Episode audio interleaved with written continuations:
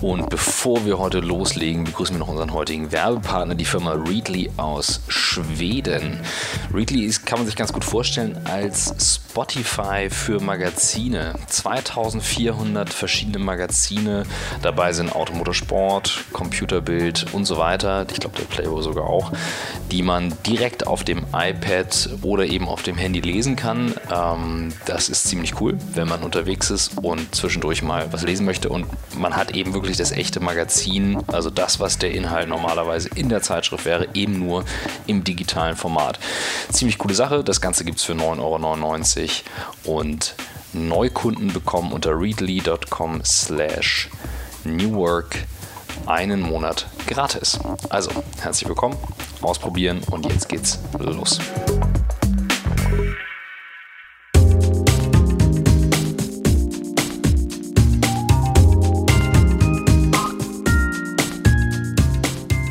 Herzlich willkommen zum On the Way to New Work Podcast. Vielen Dank, Christoph.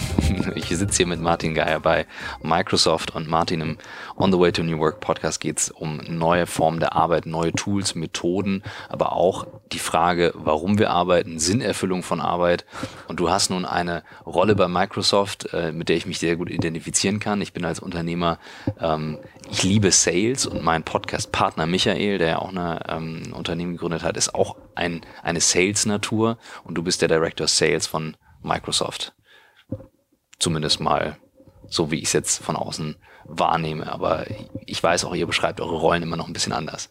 Ja, du hast vollkommen recht. Ja. Mein, meine Aufgabe ist mit, mit meinem Team, äh, wichtige Kunden in Deutschland zu begeistern. Zu begeistern von der digitalen Transformation. Das bedeutet, dass sie zukünftig ihre Geschäfte anders machen, digital machen, fortschrittlicher machen, dass sie wettbewerbsfähiger sind, dass sie sich auch rüsten gegen Angreifer, die da von draußen kommen, die vielleicht nicht so viel Legacy haben und die ganz anders angreifen können. Das ist meine Aufgabe. Und da haben wir ein Team an Leuten, das sind Vertriebsleute, sind Technologiestrategen, sind Industrieexperten und äh, ja, wir stehen in der Früh auf und denken an unseren Kunden.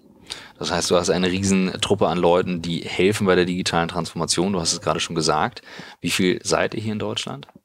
Ja, die ganze GmbH hat 2700 Leute.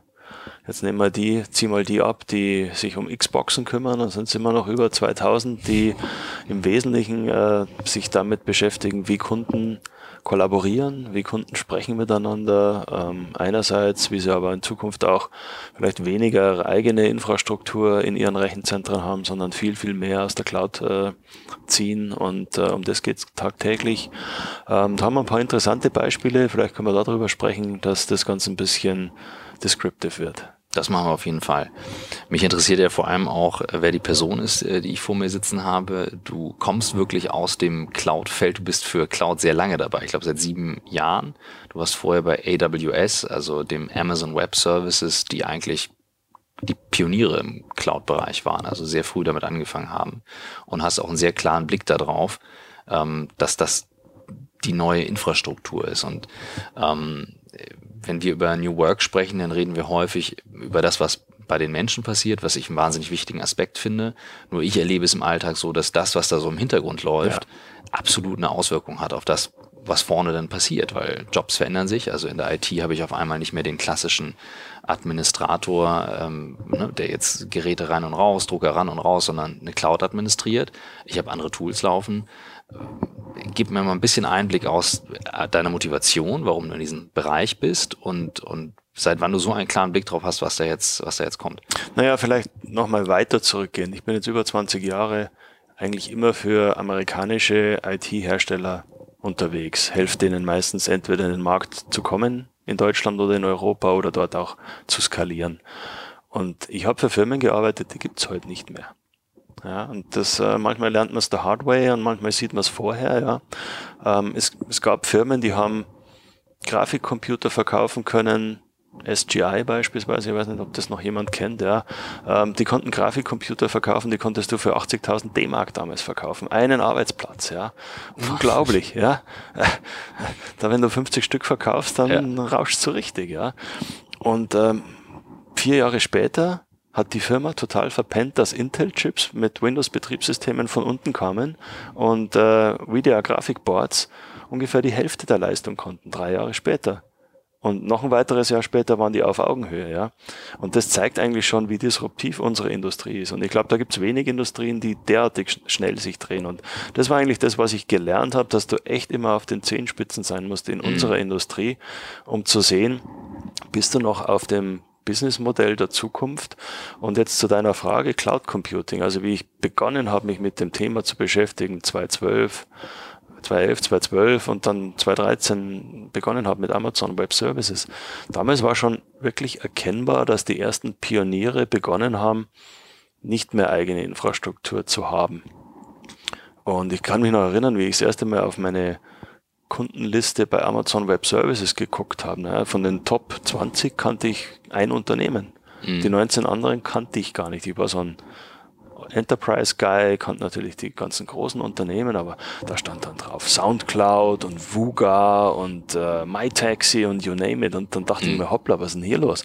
Auf was hast dich denn hier eingelassen? Bis ich dann gemerkt habe, das sind eigentlich die Gewinner der Zukunft. Ja? Mhm. Und da als, Startups, als Startup kommst du ja gar nicht auf die Idee, dass du dir einen eigenen Rechnerpark kaufst. Heute. Mhm.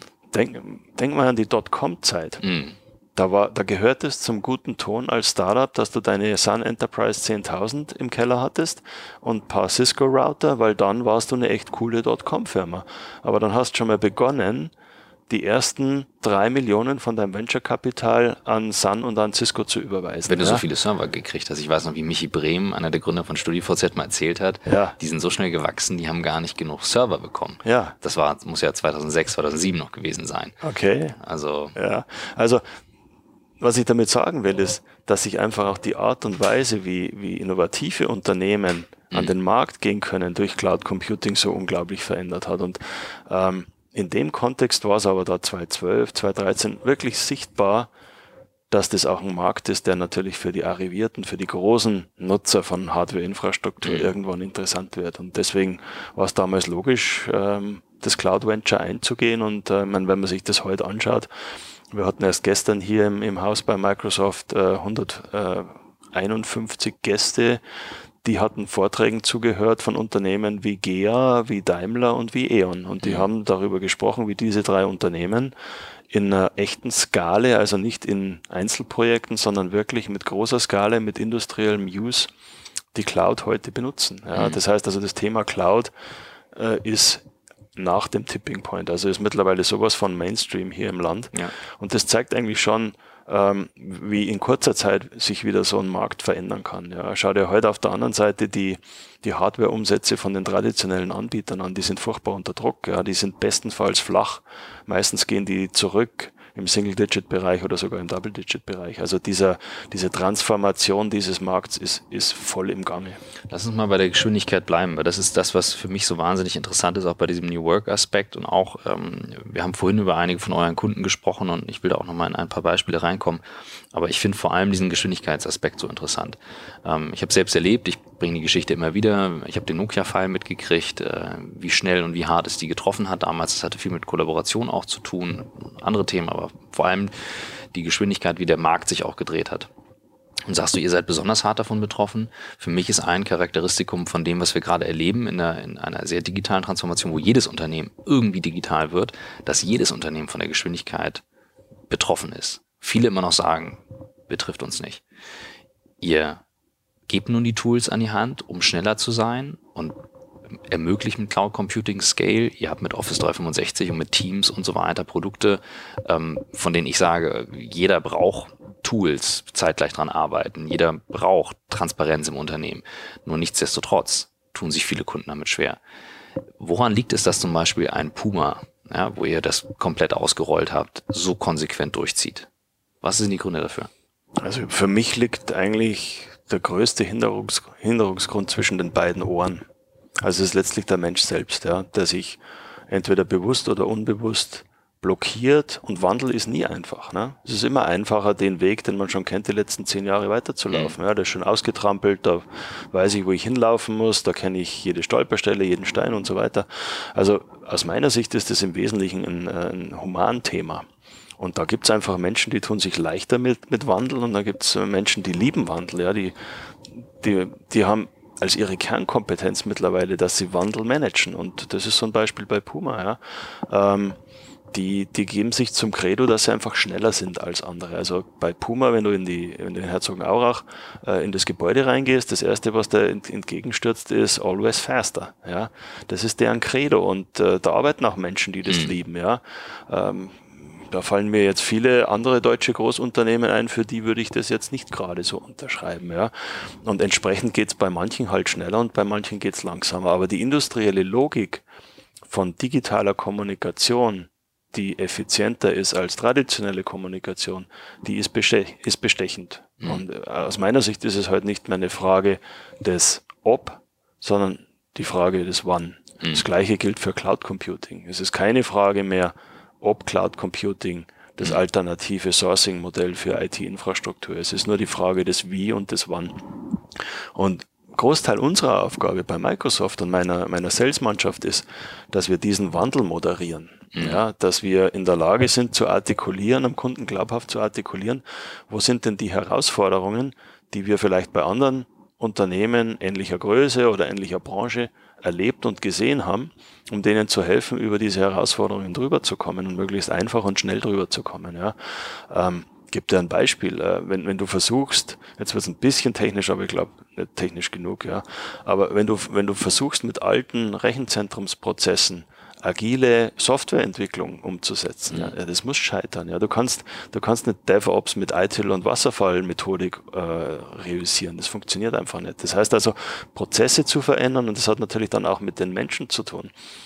Die Menschen, die es über zehn Jahre geliebt haben, Server ins Rack reinzuschrauben und sicherzustellen, dass, dass die Server dort wunderbar laufen, ja, denen müssen wir helfen, zukünftig zu sagen, was kann ich denn anderes tun, um nützlich zu sein in so einem Environment. Ja. Also es hat da auch schon sehr viel mit Enablement, mit Schulung, mit Training zu tun. Und das sind die Dinge, wo wir dran arbeiten, wo wir auch mit Dienstleistern dran arbeiten, die spezialisiert sind. Das müssen nicht unbedingt ähm, Technologiespezialisten Spezialisten sein. Das sind häufig Firmen, die, die sind wahnsinnig stark in Kommunikation. Die sind wahnsinnig stark zu beschreiben, wie arbeiten Menschen idealerweise miteinander. Und da ist ja auch nicht one size fits all. Ja? Ähm, wenn du ein, ein äh, Finanzbuchhalter in einem Unternehmen bist, hast du ein ganz anderes Kommunikationsprofil, wie wenn du der, der Leiter von, ein, von einer Filiale von einem Retailer bist. Ja? Mhm. Du hast ein komplett anderes Kommunikationsprofil. Das heißt, auch darauf einzugehen, wie arbeitet denn diese jeweilige Nutzergruppe und unsere Technologie dann auch nutzerspezifisch zu definieren und einzusetzen. Äh, um das geht's. Und da, da äh, entscheiden sich dann die Projekte, ob die erfolgreich sind oder ob die erfolglos sind. Und da ist ja auch, ich sag mal, die Konsequenz, also diese Entscheidung zu treffen, ein, ein wesentlicher Punkt. Ähm, du hast es jetzt gerade gesagt, es beginnt im, im Kopf oder zwischen den Ohren. Ähm, wir hatten vorhin über einen Case gesprochen, DM, 25.000 Mitarbeiter, glaube ich. Nee, 25.000 Mobile Phones. Mobile Phones, sorry. Die DM genau. kauft, um Für ihren, ihren äh, Angestellten in den Filialen zur Verfügung zu stellen. Also 25.000 Mobile Phones für die Mitarbeiter. Für die Filialen, Mitarbeiter. genau. Und ähm, das fand ich interessant, weil häufig die Frage kommt, ja, wie erleben jetzt denn Leute in der Fläche das, was ihr hier immer so schön beschreibt, mit kollaborativen Tools und Teams und so weiter. Und die kannst du ja nicht einfach austeilen und die Leute bedienen sie, sondern du gehst hin, du sagst, was damit gemacht wird, wie geschult wird. Bei solchen, bei solchen Projekten kommt dann ein Kunde und sagt, sie wollen das machen oder kommen auch Kunden zu euch und sagen, okay, was könnte man hier tun? Also kommen die zu euch und sagen, das ist unsere Situation, was kann man tun? Beides. Also manche kommen, die sehr innovativ sind und sagen, wir haben folgende Idee, könnt ihr das, könnt ihr euch das vorstellen? Wie würde man das mit eurer Technologie abbilden? Ähm, das ist jetzt der Fall DM. Ja. Die sind sehr innovativ, da gibt's innovative Leute, die, die sagen, mein Gott, warum müssen wir denn immer kiloweise Papier in unsere Filialen schicken mit Einsatzplänen, Informationen, wo neue Ware positioniert wird, was die neuen Angebote sind und so weiter und so fort. Die sagen, weg mit dem Zeug, wir machen das Ganze digital, wir pushen das, äh, wir geben die Möglichkeit, dass die, dass die Endbenutzer in den Filialen die Information proaktiv abholen und nicht gesendet werden. Äh, und dann haben wir die Situation, dass wir einfach so Showcases, wenn wir darüber reden dürfen, äh, wir halten uns dann natürlich auch an die jeweilige Geheimhaltung, aber wenn wir darüber reden dürfen, dann erzählen wir das natürlich auch anderen, ja, mhm. und sagen, guck mal, was, was dein Nachbar da macht, ja. Und ähm, beispielsweise haben wir in, in Redmond ein, ein, Gebäude, ein ganzes Gebäude, wo wir the latest and greatest äh, Technologie für Shopfloors reingebaut haben. Ja, da hängen zig Kameras drin, mhm. wo dann die Retailer erleben können, wie sie sehr viel besser verstehen können, wenn ihr Kunde in den, äh, in den Laden kommt wo schaut der hin? Wo bleibt der stehen? Äh, wenn sie ihn erkennen, was hat der vorher gekauft? Ja? Also all die Dinge, die ja heute ein E-Retailer kann. Wenn du halt auf, auf äh, Amazon oder Zalando gehst, dann weiß ja Zalando erstens genau, wer du bist, was du für eine Historie hast, was du angeguckt und nicht gekauft hast und so weiter. Ja. Das ist ja die größte Herausforderung von den Brick-and-Mortar-Retailern. Ja. Und da haben wir die Möglichkeit natürlich mit, mit Anschauungsbeispielen, Kunden auch zu ja, heiß zu machen drauf und Beispiele zu geben. Und dann, wenn die stehen da drin und wenn du die beobachtest, äh, die kommen vom Hundertsten ins Tausendste und ja, das könnte man noch und wie wäre das, wenn wir das machen und dann bist du in einem ganz anderen Dialog, dann bist du nicht mehr die Windows und Office Company, die uns äh, vor fünf Jahren noch, als die, die uns vor fünf Jahren noch jeder gesehen hat, sondern dann bist du einfach auf einmal in einem Gespräch und das ist digitale Transformation. Ja. Ich habe ein anderes Beispiel im, im Kontext von digitaler Transformation Lufthansa. Mhm. Ähm, die Techniktochter der Lufthansa ist ja ein Dienstleister, um Wartung für Flugzeuge zu machen. Und das für den Konzern, aber auch für Dritt-Airlines. Und ähm, wenn du die industrielle Logik von, einem, von einer Airline siehst, dann hast du eigentlich eine coole Maßgröße und da weißt du, ob die gut oder schlecht sind wie lange stehen Flugzeuge am Boden versus wie lange sind die in der Luft. Also das ist eigentlich die eine der Kernzahlen neben der Auslastung, wie voll Flugzeuge sind. Ja. Und je kürzer das Flugzeug am Boden ist und je länger das in der Luft ist, desto profitabler ist normalerweise die Airline.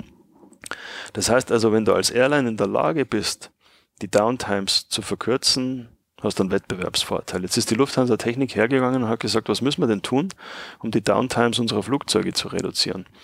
Und ähm, die haben mittlerweile von ihren eigenen Flugzeugen einen digitalen Zwilling des Flugzeugs, also aller Betriebsparameter in der Cloud und können die zum Zeitpunkt des Fluges schon proaktiv analysieren.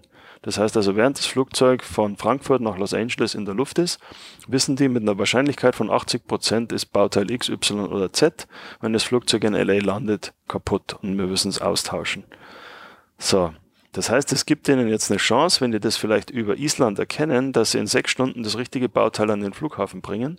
Und nicht nur das Bauteil, sondern auch den Techniker, der in der Lage ist, dieses Bauteil zu tauschen. Hat ja auch mit Know-how zu tun. Mhm. Ja? Und vielleicht auch sogar die richtige Anleitung über, wie tausche ich dieses Bauteil, dem Techniker auf sein, auf sein mobiles Gerät zu, zu beamen. Ja?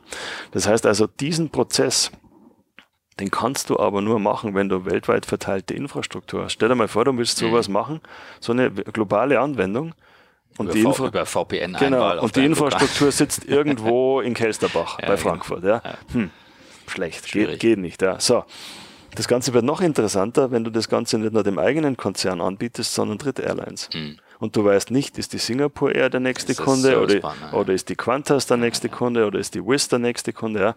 Das heißt also, du hast das Thema Skalierungsfähigkeit, du hast das Thema Agilität, du hast das Thema Globalität und du hast natürlich auch das Thema, ich zahle nur so viel, wie ich wirklich benutze. Ja. Und das sind alle, all die Ingredients von Cloud Computing. Und deswegen kannst du solche Modelle, jetzt kommen wir wieder zum Thema digitale Transformation, solche Modelle, die die Art und Weise, wie so eine Firma wie Lufthansa Technik ihr Geld verdient, komplett verändert. Mhm. Ja. Das heißt also, an der Stelle ist Technologie oder Cloud Computing der Enabler für neue Businessmodelle. Und das ist das, was, was man eigentlich auf Neudeutsch äh, Digital Transformation nennt. Ja. Und ist auch, äh, ist auch genau das Beispiel digitale Transformation. Äh, immer, ich nehme immer die drei Bereiche Businessmodell, dann äh, die Customer Experience und, äh, und die Operations. Und ich wollte dich gerade fragen, ähm, was passiert, wenn wir jetzt in LA gelandet sind und wieder auf den Boden äh, runtergekommen sind und wollen wir den Schwung machen zu digitale Operations, also sprich der eigene gelebte Alltag.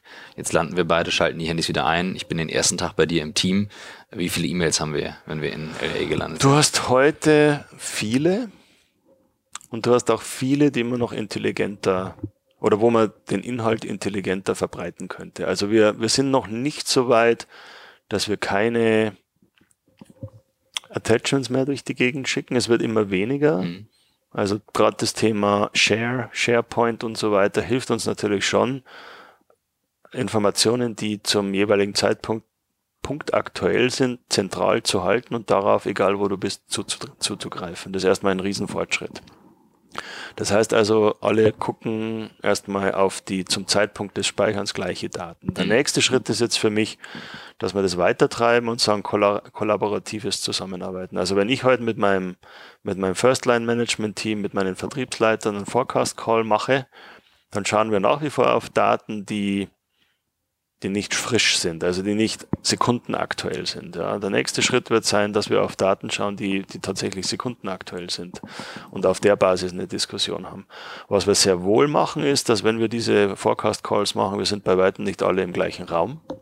Wir können im gleichen Raum sein, aber egal von wo aus wir diese, diese Forecast-Diskussion haben, ob du jetzt am Mobile Phone bist, ob du in deinem Homeoffice bist, ob du vielleicht auch sogar per WLAN im, im Flieger connected bist oder ob du im Büro bist, du hast die gleiche Information vor dir.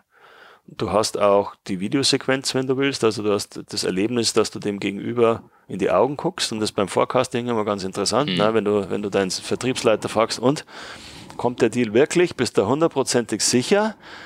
Dann ist es gut, die Stimme zu hören, aber noch besser ist es zu sehen, wie er guckt, ja, oder mhm. sie guckt. Ja. Also diese, diese Videokomponente, diese Komponente, die Person zu dem Zeitpunkt zu sehen, hilft natürlich auch. Das heißt, ja. ihr benutzt jetzt immer mehr, also äh, ich finde natürlich Produkte wie Teams bei euch wahnsinnig spannend. Ihr wart eine der ersten von den Großen, die halt gesagt haben, okay, sowas wie Slack ist wahnsinnig erfolgreich. Es gab ja vorher HipChat, aber mhm.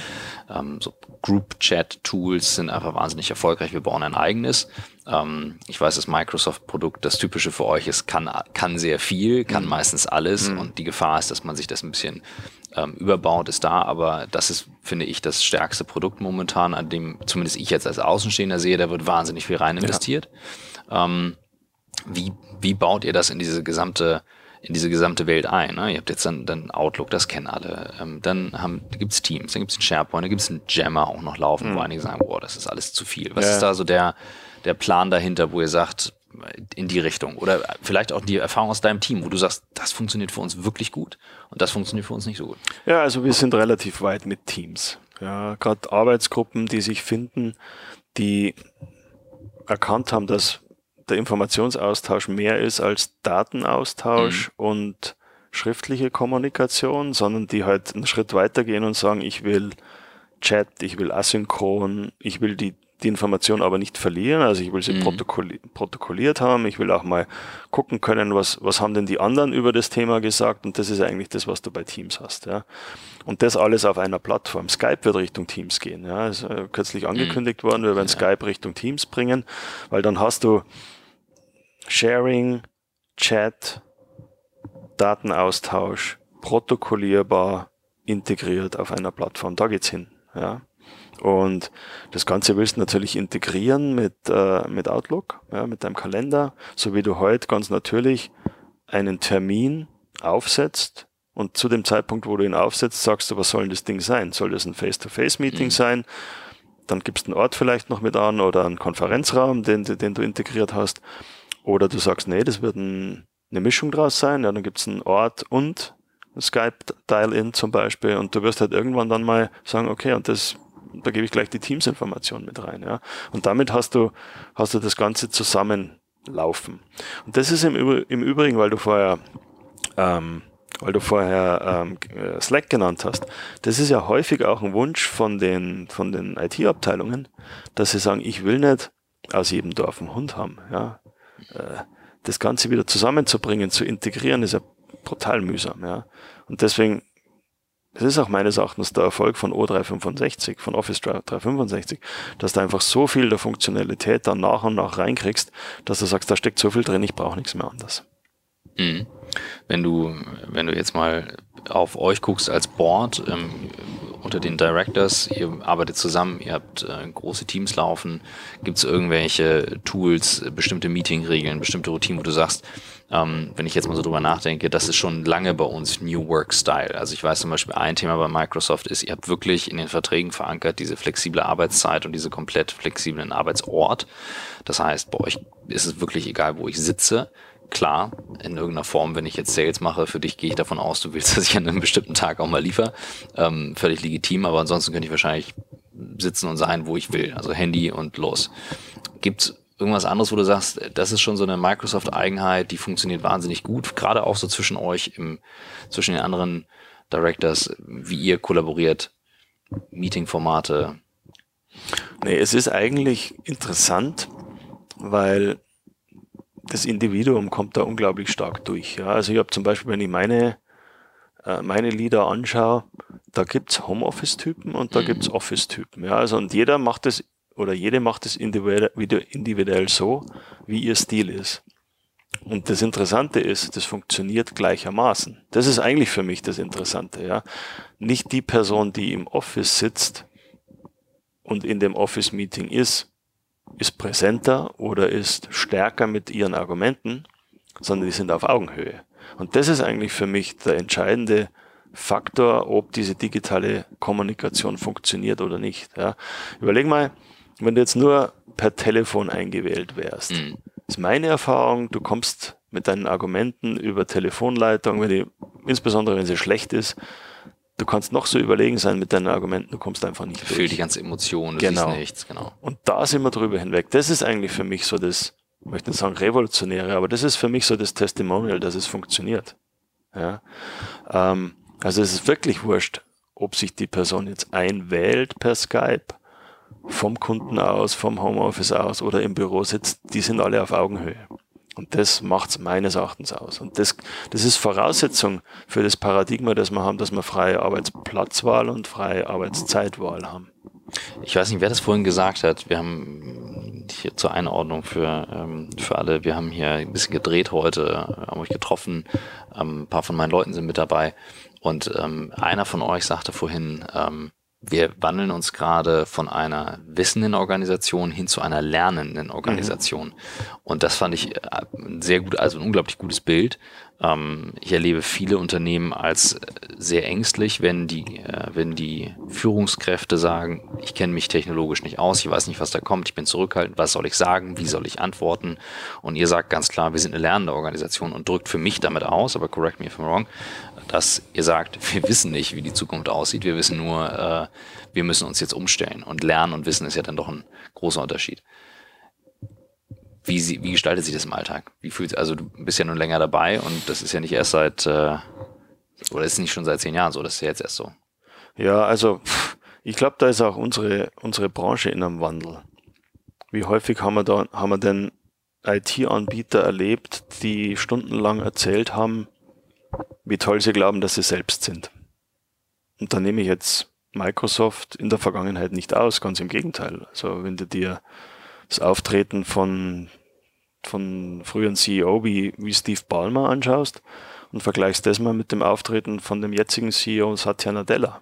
Ich glaube, das ist nicht schwer, den Unterschied zu erkennen. Ja. Steve Ballmer hat auf jeden Fall sehr lustige YouTube-Videos, die sind sehr Absolut, ja, aber sagen wir mal, die, die Verschiebung von Empfangen ja. auf Senden ist dramatisch. Ja, und ich sage häufig, und Sales-Leute sind ja da auch fantastisch, ne? die reden ja oft gern und viel und bei manchen weiß ich gar nicht, wann die atmen. Und ich sage denen immer, Mensch, du hast einen Mund und zwei Ohren und in der Proportion mhm. wäre es auch ganz gut, ähm, senden und empfangen zu verteilen. Und gerade wenn du mit Kunden zu tun hast, die Kunden wollen ja von dir Vorschläge haben, die ihnen helfen, ihre Probleme zu lösen. Das heißt also das Zuhören, das aktive Zuhören. Mhm. Und jetzt komme ich zu deinem Punkt, ja, das Lernen, das Lernen von den Kunden. Das ist entscheidend. Natürlich auch bei der internen Kommunikation. Wir haben Leute im Leadership-Team, und da nehme ich mich selber nicht aus, die erstmal sagen, hey, wow, Teams, aha, so habe ich noch nie kommuniziert, aber dann musste ich halt damit auseinandersetzen. Ja. Oder du schnappst dann mal einen Digital Native, einen N20er und sagst, hey, jetzt zeigst du mir jetzt mal eine halbe Stunde, wie du, da, wie du damit umgehst. Ja. Also das ist mittlerweile viel präsenter, denke ich, in unserer Organisation und ich versuche da auch mein Team dahin zu führen, dass Hören, aktives Zuhören für Vertriebsleute alles andere als schädlich ist. Und wenn ich unsere Sales-Leute anschaue, diejenigen, die am intensivsten zuhören, sind auch die, die erfolgreichsten mhm. mittlerweile. Vorhin, äh, wir haben im Fahrstuhl uns darüber unterhalten, äh, die Historie von PowerPoint und das Jahr, dass es PowerPoint gab, irgendwie 87 oder sowas, das Microsoft das integriert hat. Ähm, da habe ich nur gedacht, wow, wenn Tools schon so lang, so alt eingesetzt werden ähm, und jetzt irgendwie keiner sich vorstellen kann, ohne das zu arbeiten, äh, wie lange sitzen wir denn noch an so einem Tool wie die E-Mail? Da hatten wir dran drüber gesprochen. Und äh, du warst jetzt ziemlich sicher, es wird wahrscheinlich sehr schwer sein, das noch loszu werden als äh, Kommunikationstool. Naja, E-Mail ist ja für viele fast wie Zähneputzen, oder? Die müssen gar nicht mehr dran denken und tun's, ja. Also ich weiß nicht, ob du heute in der Früh dich voll darauf konzentrieren musstest, zu sagen, oh ja, ich muss Zähne putzen und was ist, was war jetzt ja. der erste Schritt und der zweite und der dritte, ja. Das heißt, dieses, dieses E-Mail-Ding, das ist ja so in uns drin, dass, dass es rauszukriegen schon ein Aufwand ist, aber ich, ich würde das gar nicht so dogmatisch sehen. Ja. Wichtig ist, glaube ich, dass, dass die richtige Kommunikationsform zur richtigen Zeit stattfindet. Ja. Und je, je einfacher es ist, so kollaborative Dinge wie Teams einzusetzen, desto automatischer werden die Leute auch das E-Mail dann stecken lassen und eben nicht mehr das Attachment an die E-Mail senden, wo das Attachment zum Zeitpunkt des Senddrücken schon veraltet ist. Ja. Ähm, also das wird meines Erachtens, das wird auch damit zu tun haben, äh, nehmen die, nehmen die meisten Mobile Phones in China. Ja, da ist die mhm. E-Mail-Applikation nicht mehr auf der ersten Seite des, des Bildschirms, ja, und äh, da ist halt WeChat drauf zum Beispiel. Ja. Ähm, da ist nicht mal mehr das Telefonsymbol auf der ersten Seite, sondern vielleicht e-, entweder gelöscht oder irgendwo ganz hinten, ja. Und ja, das, das ist eine Frage der Zeit. Ich kann da, da keine keine Vorhersage machen. Ich denke, wir werden nach wie vor eine Zeit lang E-Mails kriegen, ja aber viel weniger. Gucken wir mal, wie lange wir damit leben. Ich weiß, du musst gleich los. Wir, wir sind, ähm, haben heute eher eine, eine kurze Runde, aber wir saßen auch schon den ganzen Tag. Äh, wir fragen jeden Gast am Ende nochmal nach seinen äh, Top 5 Büchern, äh, die er empfehlen würde. Also angenommen, ich fange bei dir im Team an und sagst, Christoph, pass mal auf, du liest die fünf Bücher und dann weißt du, wie ich ticke. Oder du sagst, das sind die fünf Dinge, die du lesen solltest. Und wir überfallen bewusst die, die meisten mit dieser Frage, um ein bisschen zu grübeln. Und ähm, wenn du jetzt sagst, hm, da muss ich jetzt echt ein bisschen bohren, dann kannst du ruhig ein bisschen drüber nachdenken. Also, ja, wir fallen, wir fallen drei ein. Okay. Also, was Damit ich, kann ich leben. Da kann ich, arbeite ich mit. Was ich, was ich mit Freude gelesen habe, war The Hard Thing About Hard Things mhm. von Ben Horowitz. Ich, ich durfte mal für Ben arbeiten bei Opsware.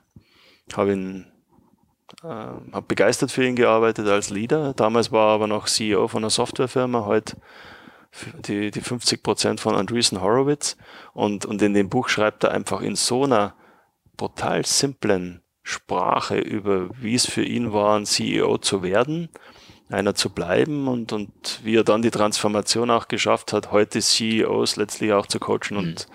und weiterzuentwickeln. Und also das ist ein faszinierendes Buch und äh, zeigt auch, wie, wie, wie der, der Ben Horowitz ein interessanter Charakter ist. Ja. Mhm. Auch wie er es immer in Kontext setzt mit seinem mit Rap. Ich weiß nicht, ob du das Buch gelesen hast. Mhm, also echt lesenswert. Das zweite, jetzt mehr aus unserer Sicht, äh, ziemlich neu, Hit Refresh. Satya Nadella. Mhm. Das ist, glaube ich, jetzt drei Wochen am Markt. Und da schreibt Nadella über, über seine eigene Entwicklung. Erst Softwareentwickler, 19 Jahre in Indien gelebt, dann nach Amerika gekommen, dann Product Manager bei Microsoft, dann irgendwann wurde der Cloud-Chef, hat die Idee des Cloud Computing in Microsoft reingebracht und irgendwann hat ihn der Aufsichtsrat gefragt, ob er der CEO der Firma werden will. Ja. Also auch eine fantastische Entwicklung, die er aber durchaus auch in den Kontext seines äh, persönlichen Schicksals stellt. Also er hat ein, er hat ein Kind, das, das schwer behindert ist und äh, das er großgezogen hat. Also daraus lernt man auch meines Erachtens unglaublich viel wie humble dieser Mensch mhm. ist, ja, wie, wie ist das deutsche Wort für humble, wie bescheiden. Bescheiden. Ja. auch ein Nadella ist, als CEO von einem Megakonzern. Ja. ja. Also das finde ich lesenswert und jetzt mehr was aus der, aus der Sales-Sicht. Ich liebe Challenger Sale. Mhm. Ich weiß nicht, wer das Buch gelesen hat, also wo es wirklich darum geht, ähm, dass Kunden herausgefordert werden wollen in einer, in einer, in einer gut begründeten Art und Weise, aber dass eben der Verkäufer, der, der sich den Auftrag erdient, äh, der Vergangenheit anhört, angehört, sondern dass der Verkäufer, der sehr wohl eine Meinung hat und den Kunden auch mit seiner Meinung gut, gut begründet herausfordert. Mhm. Das ist Challenger Sale und das ist ein Buch, das ich jeder Person, die, die gern verkauft und die Spaß am Verkaufen hat, empfehlen würde auch zu lesen. Also das sind so die, die drei Bücher, die jetzt ein bisschen Business-Hintergrund haben. Cool. Ja? Hat sehr viel Spaß gemacht. Danke dir für die Einblicke und für die Zeit heute. Und schön, dass du dabei warst. Danke, Christoph. Danke für die Möglichkeit.